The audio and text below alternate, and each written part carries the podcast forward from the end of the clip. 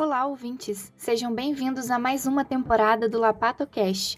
Estamos iniciando uma nova gestão da Lapato e vamos tratar de muitos assuntos importantes dentro da patologia veterinária, assim como para a saúde única e medicina veterinária de maneira geral. No episódio de hoje, abordaremos os aspectos macroscópicos das principais neoplasias reprodutivas dos machos, e para isso, contarei com a ajuda de Eduarda, Camila, Vivian e Clara. Vamos lá? As neoplasias, de maneira bem simplificada, são crescimentos celulares anormais que surgem em diferentes tecidos, gerando tumor, ou seja, aumento de volume. No sistema reprodutor, essas neoplasias podem prejudicar a função reprodutiva do animal, além de outras complicações.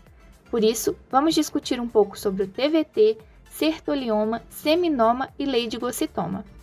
Então, Clara, quais as principais características do tumor venéreo transmissível? Olá, Lara e ouvintes. Então, o tumor venéreo transmissível é específico de cães, de ambos os sexos, e é uma neoplasia diferente, visto que pode ser transmitida pelo coito ou também transplantado mecanicamente por lambedura, mordedura ou arranhões, sendo necessário lesão para essas células se instalarem e crescerem. As lesões macroscópicas vão estar na maioria das vezes na genital externa, únicos ou múltiplos, tendo forma típica de couve-flor, pedunculado ou papilar, variando de 5 a 10 centímetros, com presença de secreção do tipo sério sanguinolenta. A superfície da lesão pode apresentar ulceração e necrose, além de poder ocorrer hemorragias, já que é um tumor muito vascularizado. Existem também as lesões extragenitais e metastáticas, em cavidade oral e nasal, olhos, membros e tronco, mas essas serão menores e menos nodulares cães afetados na localização clássica, que é genital, vão comumente apresentar sinais clínicos de desconforto, inclusive tendo disúria, lambedura da região lesada e a presença de sangue vivo na urina. Interessante. Eduarda, o que você nos diz sobre o sertolioma?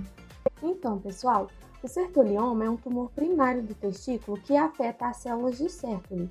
E macroscopicamente, o testículo afetado ele vai se apresentar bastante aumentado de tamanho, tendo um aspecto nodular e uma consistência firme à palpação, além de ser resistente ao corte.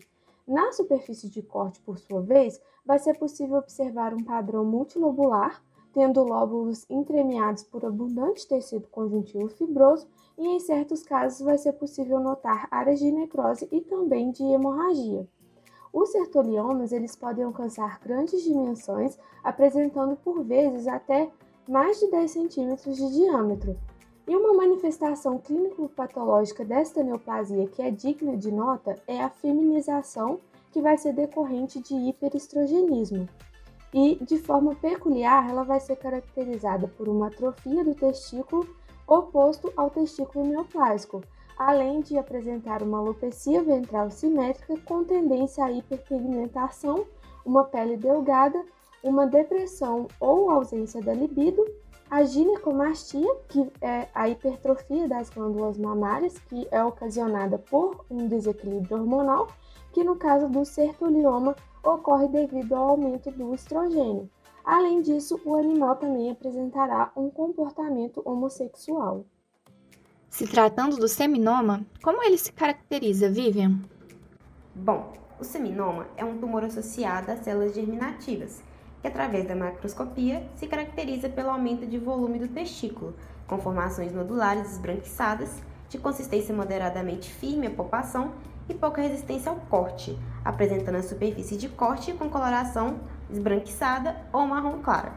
O seminoma pode ser classificado em intratubular e difuso, que é o mais reconhecido no exame macroscópico, que pode indicar que o seminoma intratubular representa um estágio inicial da neoplasia, quando as células neoplásicas ainda estão contidas dentro dos túbulos. Eventualmente, esses túbulos podem se romper, resultando em proliferação das células neoplásicas no interstício, o que caracteriza o seminoma difuso. As características citológicas dessa neoplasia podem ser sugestivas de malignidade, mesmo nos casos em que o tumor tem comportamento clínico benigno, havendo metástase em 10% dos casos, sendo que garanhões idosos e criptorquíticos costumam desenvolver a forma maligna. Por fim, você pode falar um pouco para a gente sobre o leidigocitoma, Camila? Sobre o leidigocitoma, ou tumor das células de Leydig.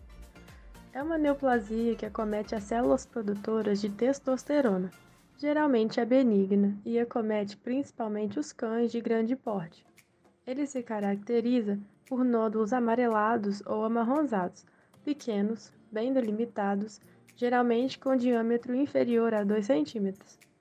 Quase sempre o testículo afetado tem um tamanho normal ou mesmo diminuído se o animal for muito velho, e nas superfícies de corte é comum observar pontos hemorrágicos. Nesses casos, o tecido neoplásico quase sempre tem a consistência flácida. Então é isso, pessoal. Espero que tenham gostado do episódio de hoje. Para saber mais sobre essas neoplasias, acesse o nosso Instagram, lapatovete. Lá você encontra as características microscópicas destes tumores. Espero vocês no próximo Lapatocast. Até lá!